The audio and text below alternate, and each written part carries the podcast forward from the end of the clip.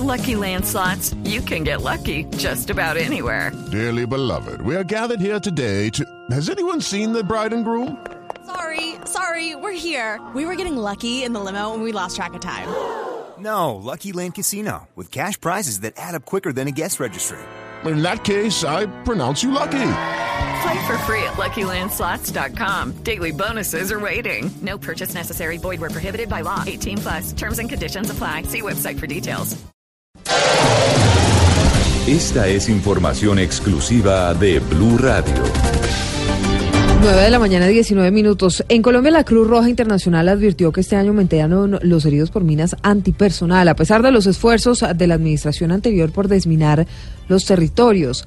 La guerra entre narcos en varias zonas del país ha disparado la siembra de este tipo de artefactos. Damián Landines.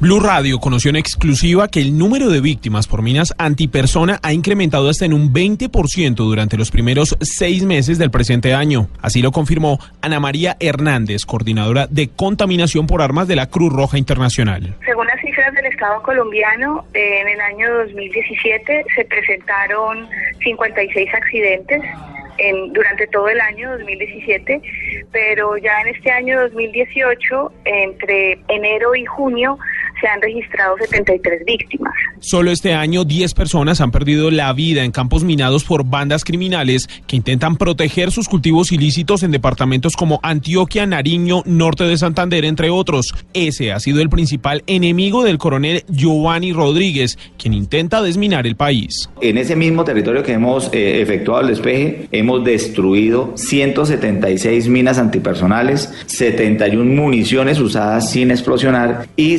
62 artefactos explosivos. Según la Brigada de Desminado Humanitario, un delincuente con todos los elementos puede tardar hasta 15 minutos en construir e instalar una mina, mientras que los desminadores se pueden demorar meses o años tratando de ubicarla y destruirla.